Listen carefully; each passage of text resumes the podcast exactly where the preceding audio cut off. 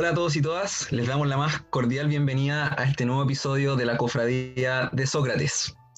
La conversación de hoy estará dedicada al filósofo y sociólogo alemán Jürgen Habermas, y para ello contamos con la presencia de nuestros panelistas habituales, Daniela Montes de Oca, Nicolás Copelotti y quien les habla, Matías Acuña. Eh, el día de hoy también contamos con la presencia de nuestro invitado, el profesor Daniel Chernilo. Él es doctor en sociología de la Universidad de Warwick y profesor de la Escuela de Gobierno eh, de la Universidad Adolfo Ibáñez. Bienvenido, Daniel. Hola, muchas gracias por la invitación. Muchas gracias a ti por estar con nosotros. Eh, bueno, Daniel, para partir la conversación, quisiéramos preguntarte primero, para entender un poco el marco en el que surge la teoría de Habermas, eh, ¿Cuál es el contexto en el que nace el pensamiento, su pensamiento, y qué está sucediendo en el mundo que habita eh, que lo lleva a proponer eh, sus postulados? Habermas es un pensador ¿no? que todavía está vivo, nació el año 29, 1929, así que ya, ¿no? ya pasó los, los 90 años, sigue activo, acaba de publicar este mismo año ¿no? dos volúmenes de la historia de la filosofía, que son algo así como 1200 páginas. Entonces Habermas crece en Alemania en el contexto de la Segunda Guerra Mundial, no alcanza a ser reclutado en el ejército alemán, ¿no? porque nació el 29 para el año 45, todavía tenía 13, 14 años, sí es reclutado como la, por las juventudes hitlerianas, que era la norma para los niños en esa época, y en el fondo su llegada a la universidad, ¿no? su entrada hacia, hacia la adultez, si quieren, ¿no? Se, produce ya en la década de los 50 y hay yo creo dos o tres procesos que son como los más significativos en, su formación. ¿no? el, más importante es esta discusión que se produce en Alemania de finales de los 40 ya 50 y 60, que es la idea de cómo evitar a todo evento una regresión autoritaria, ¿no? De la magnitud de la que se produjo en Alemania, o dicho desde el otro lado, cómo fortalecer una idea de cultura política democrática en Alemania, de forma tal de asegurar que no haya una posibilidad de repetir ¿no? una guerra de esa envergadura y los crímenes asociados a ella, por supuesto.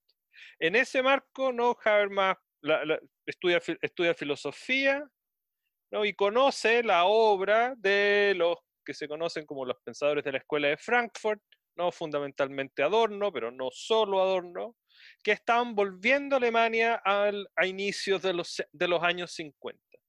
Y en ese contexto, entonces Habermas estudia con Adorno, una vez que termina, termina su doctorado, ustedes saben, en el sistema alemán uno hace dos tesis, una tesis de doctorado y después una segunda tesis va a ser profesor en, la universidad, que se conoce como la tesis de habilitación.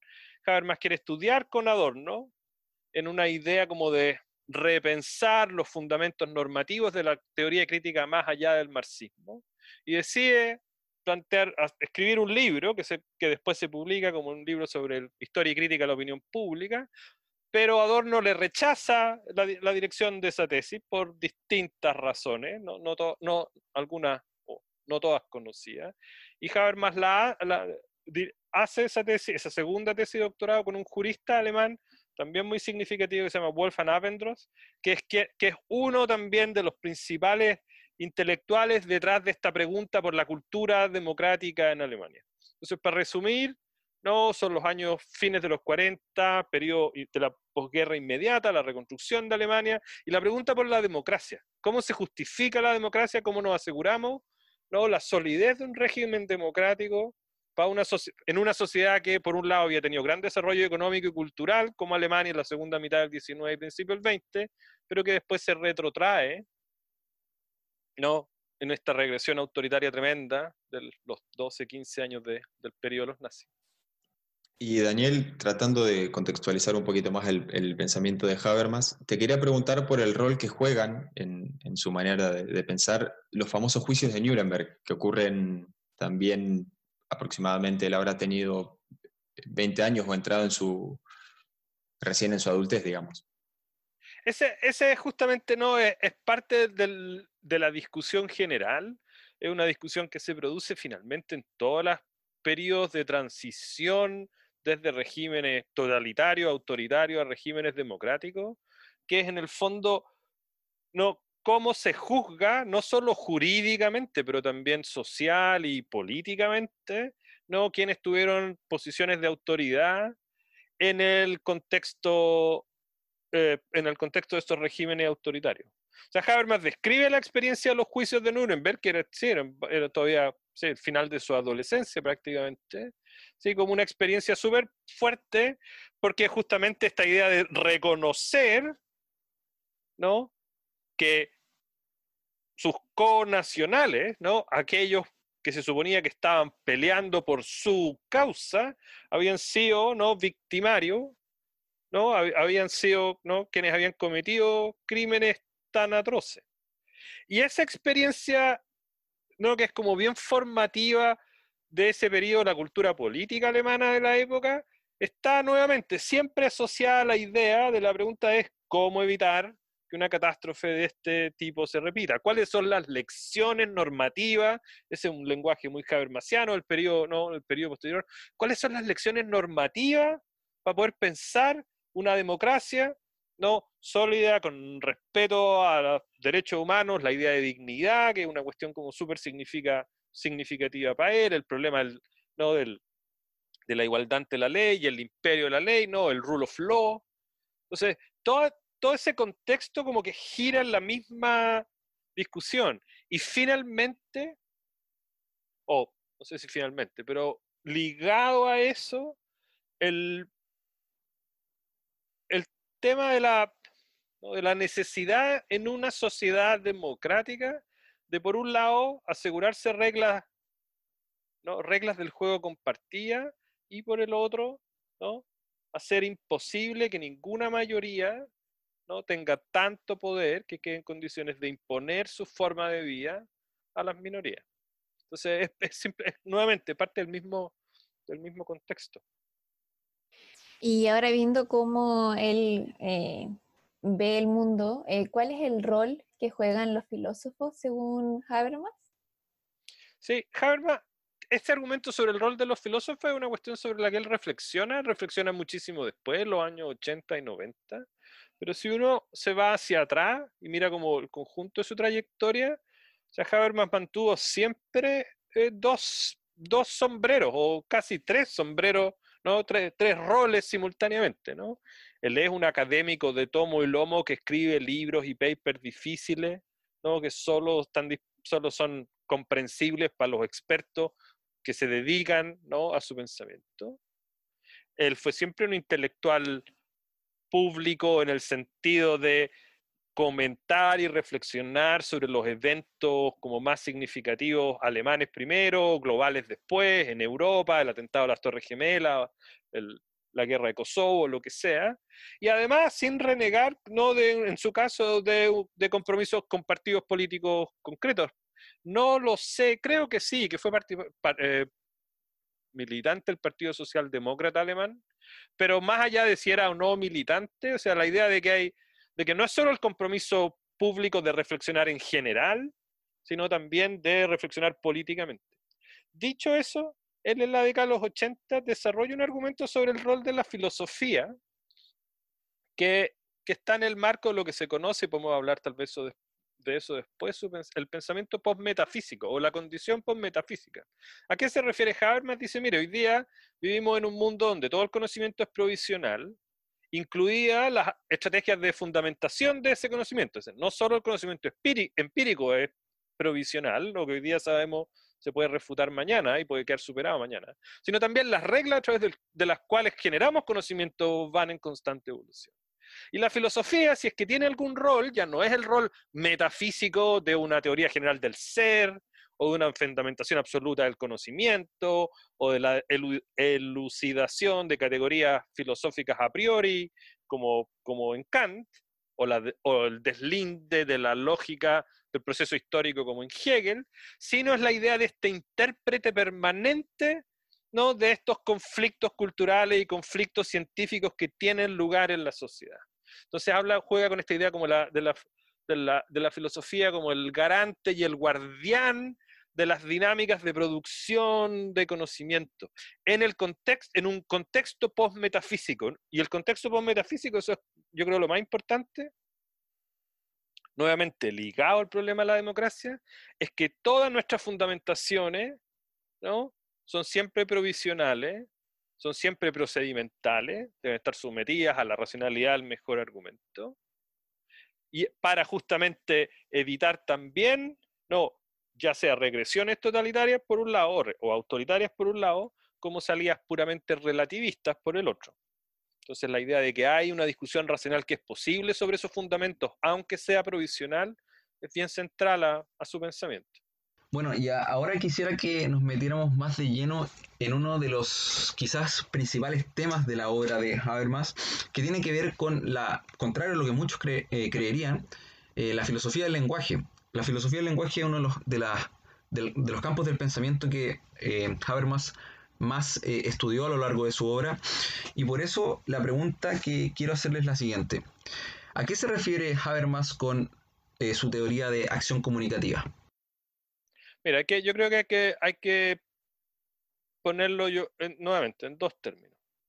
En términos de la historia de la sociología, la historia del pensamiento sociológico, ¿no? La pregunta por la acción social es una de las preguntas tradicionales de la sociología.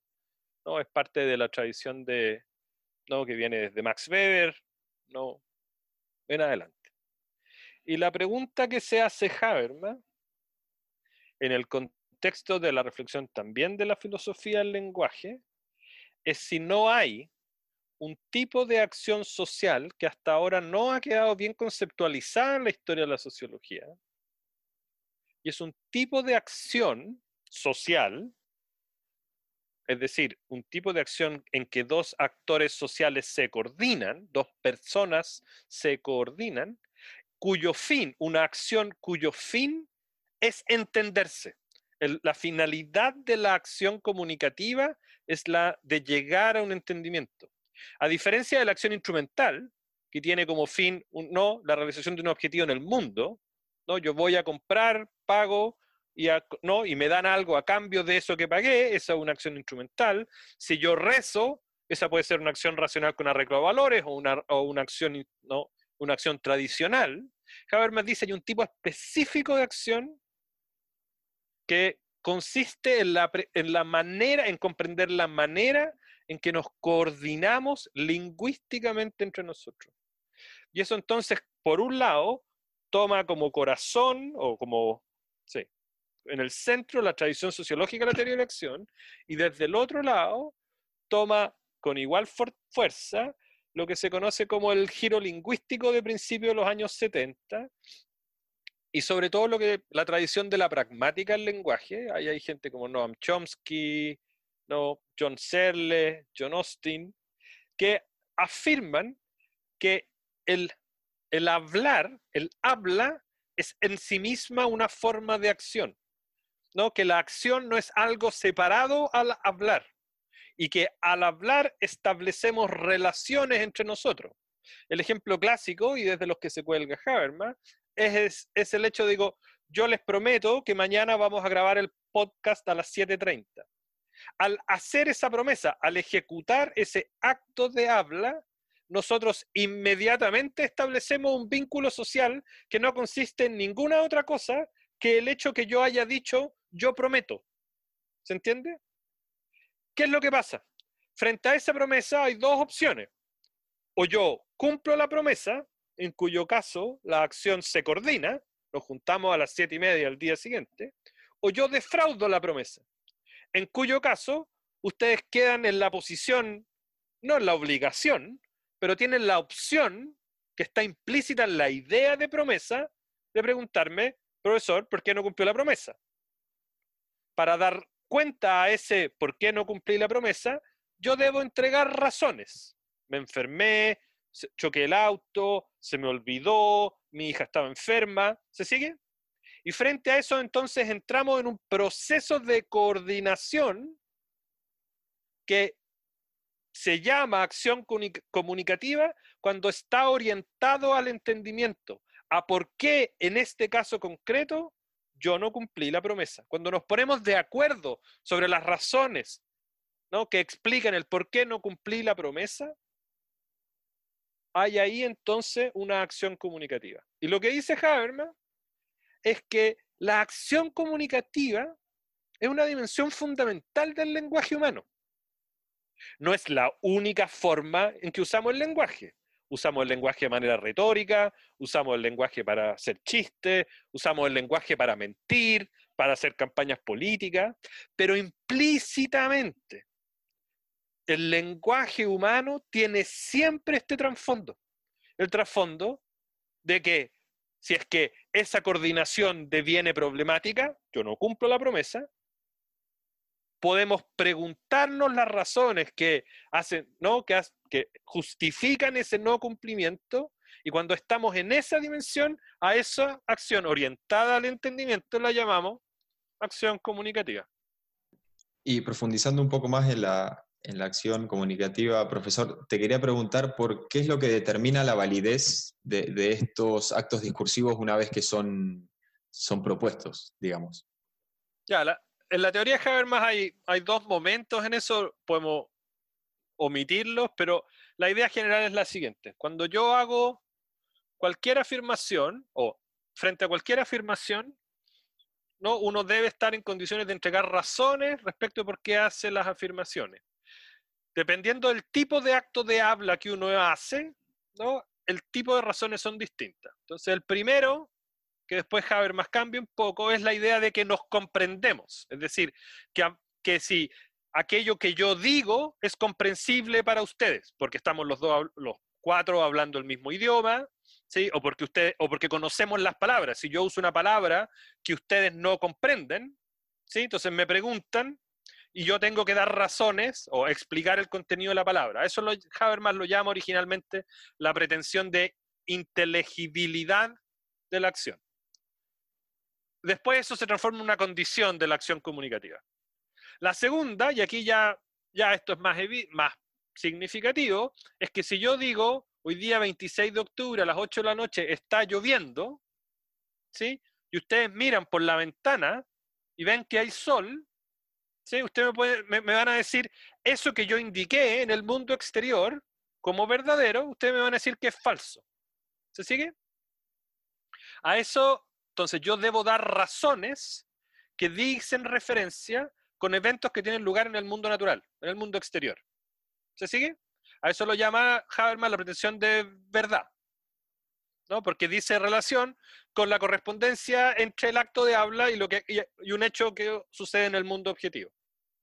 La tercera tiene que ver con la que decíamos después, es la pretensión con la que decíamos anteriormente, con la promesa, es la pretensión normativa uno establece compromisos que son intersubjetivamente vinculantes, que están asociados a alguna norma. La norma puede ser una norma interpersonal, la promesa, o una norma jurídica, ¿no? Da lo mismo. Y en ese caso, el cumplimiento o no cumplimiento de la norma también debe ser justificado. Yo decido ir a votar o no decido ir a votar, ¿no? Por un conjunto de razones o cumplo o no cumplo una promesa, decido cumplir una ley o no, la objeción de conciencia, ¿no? Yo decido no cumplir una ley porque, de acuerdo a mis principios, no sé, el portar arma es qué sé yo qué. En ese caso, entonces, no hago referencia a un objeto en el mundo exterior, como en el caso de si está lloviendo, sino que hago referencia a un orden normativo. ¿Se sigue? Y en ese orden normativo entonces Habermas dice, a esa la llama la pretensión de eh, rectitud normativa. Y la última, que tiene un estatus algo distinto, es lo que él llama la pretensión de veracidad, que es que cuando yo hablo de mí mismo, ¿sí? Estoy diciendo la verdad. Si yo digo, muchachos y muchachas, estoy súper entretenido teniendo el podcast con ustedes, pero en realidad estoy aburrido, ¿sí? Habermas dice, la forma en que yo me expreso respecto de mí mismo, la comunicación presupone que cuando yo doy cuenta de mis acciones, ¿sí? se las transmito de forma veraz. El problema que se genera ahí, y este también es un tecnicismo en la teoría, es que uno no puede técnicamente dar razones respecto a los propios estados de ánimo, porque esos son inconmensurables para ustedes. Ustedes no tienen cómo saber, si yo digo me duele la pierna, es imposible para ustedes saber si a mí la pierna me duele ¿no? Realmente o no. Si estoy triste o estoy contento, eso no es algo que se pueda validar a través de razones, en el mismo sentido que la rectitud normativa o la verdad. Pero la idea de pretensiones discursivas, pretensiones de validez de Habermas está diferenciada entonces dependiendo del dominio objetual al que se refiere, el mundo natural, el mundo social o el mundo subjetivo interior. ¿Y cómo se determinan las reglas o los ideales que determinan que un argumento es superior a otro? Ya, Habermas construye ese argumento con lo que se conoce o lo que se conoce como la situación ideal de habla. La situación ideal de habla es una suerte de ejercicio mental. En la tradición kantiana se hablaba de, de principios a priori, en la tradición habermasiana, Habermas los, denomina principios cuasi trascendentales o principios contrafácticos, donde uno dice, imagínese una situación sin ninguna restricción, de forma tal de que si tenemos que, que argumentar respecto de cualquier regla, tuviésemos todo el tiempo y toda la información que fuese necesaria para llegar a un acuerdo imaginemos una, situación ideal donde frente a una disputa, frente a una situación de desacuerdo, si está lloviendo afuera, o si yo estoy entretenido o aburrido, o si, no, ya no me acuerdo cuál fue el otro ejemplo que pusimos respecto de la promesa, imagínese una situación donde tenemos todo el tiempo del mundo para, para deliberar de forma tal que podamos intercambiar argumentos por tanto tiempo como sea necesario, ¿sí? que no hay una asimetría de información y por tanto para esta discusión ustedes y yo tenemos acceso a los mismos contenidos, al mismo conocimiento técnico además, porque pueden ser cuestiones complejas. Y en tercer lugar, y esto es súper importante para la teoría de la democracia por lo demás, todos los potenciales involucrados en esa decisión son invitados a participar de la discusión. Es decir, si yo digo, voy a, prometo que voy a hacer el podcast mañana, ¿no? Invitamos a todos los involucrados en, el en que yo haya defraudado esa promesa. ¿Sí? No solo a quien se la hice, sino en el mundo, uno imaginariamente podría decir, a todos los potenciales escuchas de este podcast los invitamos a que participen de la discusión. Entonces Habermas dice, la situación ideal de habla es eso, es una situación ideal, pero no es arbitraria, porque está construido como la, la situación ¿no? de discusión racional ideal. Los consensos racionales o los consensos en el mundo, los acuerdos en el mundo social real, son siempre imperfectos en relación a ese ideal. Pero dado que tenemos una imagen de ideal que no es puramente ficticia, sino que está construida sobre la base de los principios que, sobre los que de hecho se construye el lenguaje humano, nos permite evaluar la calidad de los consensos.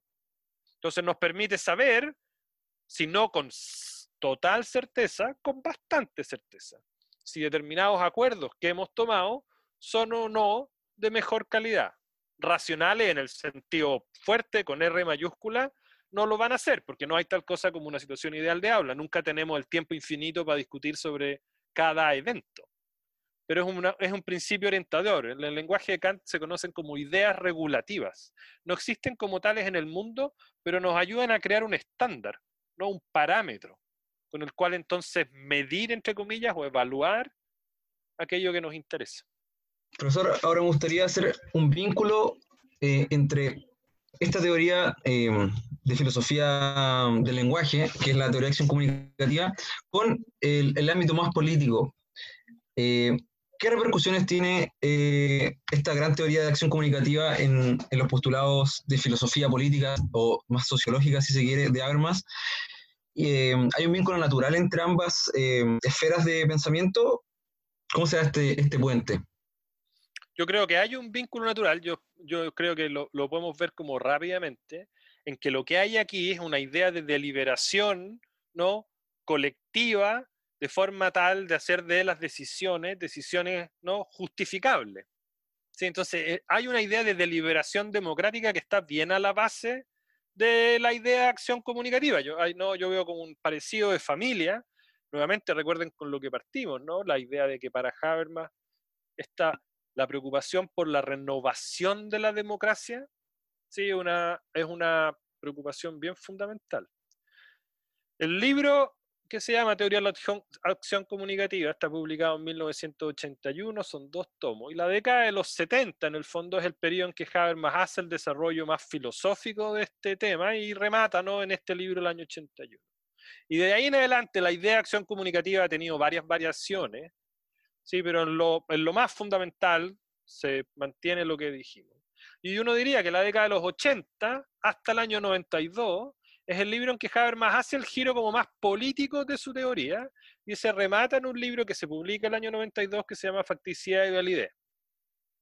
Y en ese libro lo que hace Habermas es transformar la teoría sociológica de la acción comunicativa ¿no? en una teoría jurídica y una teoría, en una teoría de la democracia. ¿no? Ahí yo diría tal vez dos cosas.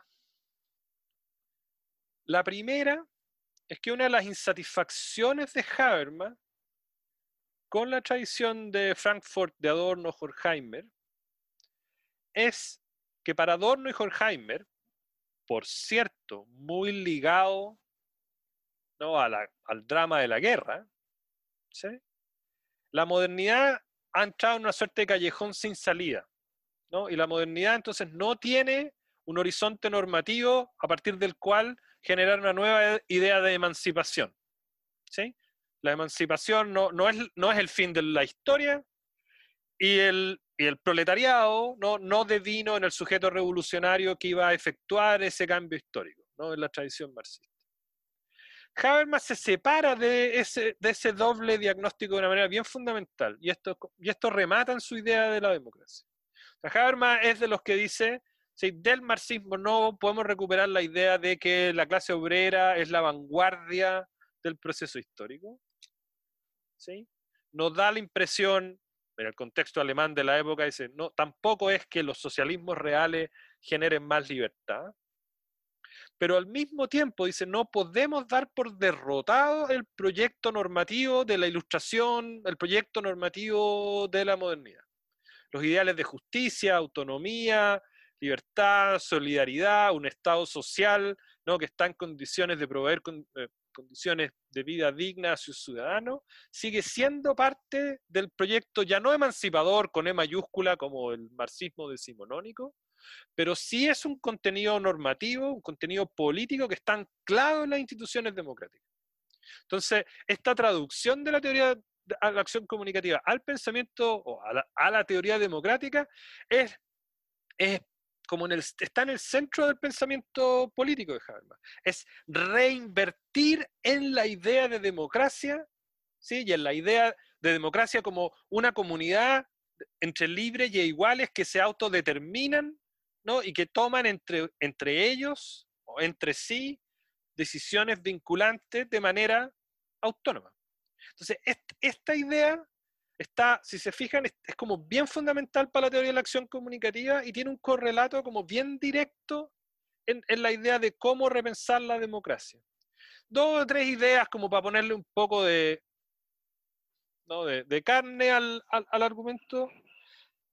Habermas en la discusión sobre teoría de la democracia se mueve, uno diría, ¿no? En, como en tres, en, tres, tres grandes tradiciones. ¿no? La primera es la tradición, si ustedes quieren, de la socialdemocracia, de lo que en Chile se conoció como el socialismo renovado, es el socialismo que no toma el marxismo como una teoría general, sino toma el marxismo más bien como una teoría de la acumulación del capital, y no toma a los socialismos reales de la segunda mitad del siglo XX como modelos de democracia, ¿sí? porque son sociedades autoritarias. Y desde el lado, si ustedes quieren, del pensamiento más liberal. O sea, Habermas yo creo que se cuelga fundamentalmente de, una, de un argumento de Kant, que es lo que se conoce como la co... ¿Cuál es la expresión correcta? La, el carácter co-original de la autonomía pública y la autonomía privada. ¿Qué significa esto? Que la idea del ciudadano moderno solo puede concebirse de forma simultánea como un individuo privado, ¿no? que tiene libertad de conciencia y libertad para llevar a cabo sus proyectos de vida, llevar, armar la familia que quiera y participar del mercado como quiera, y la autonomía pública, que es el resguardo de sus derechos políticos y su, y su derecho a participar del proceso político de forma colectiva en un, de una manera deliberativa. Entonces, el pensamiento de Habermas tiene una dimensión liberal, si ustedes quieren, y una dimensión republicana. Y eso está como bien entroncado en, en esta idea de Kant, que es que autonomía privada y autonomía pública son cooriginarias. Y cualquier teoría ¿no? que privilegie una sobre la otra, ¿no? finalmente termina poniendo la economía por sobre la política o la política sobre la economía. O la política sobre el mundo público por sobre o por debajo del mundo privado. Y en cualquiera de los dos casos, entonces hay riesgos de regresión, ¿no? De regresión ah, autoritaria. Porque entonces uno no puede tener la religión que quiere si es que no hay libertad de culto, ¿no? No se puede asociar con quien uno quiere o no puede llevar con libertad sus proyectos individuales. O por el otro lado, porque entonces los niveles de desigualdad y de dominación entre grupos es tan alto, ¿sí? Que entonces la democracia tampoco puede llevarse a cabo de manera efectiva. Con niveles intolerables de desigualdad, las democracias colapsan también. Entonces la, la igualdad política tiene este correlato ¿no? con la autonomía individual. Daniel, partiendo de este concepto de, democracia para Habermas que, que, nos has comentado, quería preguntarte por eh, qué es lo que le entrega legitimidad a las sociedades en su conjunto y cómo, cómo pueden alcanzarla, qué tipo de, instrumentos tienen. Ya, Habermas, no, en el contexto de su teoría de acción comunicativa, usa una distinción que es bien importante para él, que se conoce como la distinción entre el sistema y el mundo de la vida. No, los sistemas son lo que en la tradición sociológica se conocen como los sistemas funcionales, pero para decirlo en simple, ¿no? El mercado, la ciencia, la educación, el Estado son sistemas funcionales porque son organizaciones altamente complejas que funcionan con una lógica autónoma. Y Habermas dice, las sociedades no son solo sistemas, tienen también un mundo de la vida. Y el mundo de la vida tiene como característica fundamental en que es el espacio que se desarrolla a través del lenguaje. La acción comunicativa está alojada en el mundo de la vida. Las tres dimensiones principales de la acción comunicativa, dice del, perdón, las tres dimensiones principales del mundo de la vida, dice Habermas, no es la cultura, como el, no, el repositorio de tradiciones ¿no? en las que estamos formados, no las normas, nuevamente normas formales y normas informales, ¿sí? y nuestra personalidad, nuestro fuero íntimo que también se articula lingüísticamente. Entonces Habermas dice, la legitimación en la sociedad moderna, ¿no? No pasa solo por el lenguaje, ¿no? Si es que, si es que hay hiperinflación como hay hoy día en Bolivia, ¿no? No hay lenguaje que vaya a no reentregar legitimidad a ese sistema político, a ese sistema económico. ¿Sí? Pero no hay legitimidad sin lenguaje. Entonces, no hay legitimidad que sea puramente económica, ¿no? O puramente, ¿no? Los carabineros pegándole a los manifestantes en la Plaza Italia. Entonces, lo que dice Habermas es que en una sociedad moderna la legitimidad tiene esta doble dimensión una dimensión, si, ustedes quieren, de legitimidad normativa asociado a que las leyes, las normas y la discusión pública esté sintonizada con los valores de la sociedad, lo voy a explicar un poco mejor, y una legitimidad funcional, es decir, que esas mismas normas y esas mismas leyes también permitan que los sistemas ¿no? lleven a cabo sus funciones de manera eficiente. Una economía, una política, una ciencia, una educación que funcionan haciendo lo que deben hacer. La idea de legitimación de Habermas es doble. Por un lado, hay algunas instituciones que se encargan ¿no? de la justificación, siguiendo el argumento de la lógica de la acción comunicativa. Y ahí está la esfera del derecho, no está nunca completamente despojada de ¿no? de la dimensión de justificación, los medios de comunicación y la esfera pública, el rol de las religiones, de la sociedad civil, ¿no? de las agrupaciones intermedias, ¿no? que están permanentemente repensando ¿no? y discutiendo sobre el tipo de sociedad que quieren. Y eso no, eso, en ese caso, el lenguaje es irreemplazable. ¿Sí? Para todas esas instituciones es la discusión, es la discusión lingüística, ¿no? La que permite o no legitimidad. Y por otro lado, en los sistemas funcionales, codificaciones más abstractas que hacen que ellos puedan funcionar de manera más eficiente. El dinero reemplaza el lenguaje ordinario en las transacciones económicas. Las notas reemplazan ¿no? Las, no, las evaluaciones cualitativas de los profesores ¿sí? cuando ustedes para pasar de curso o para ganarse una beca.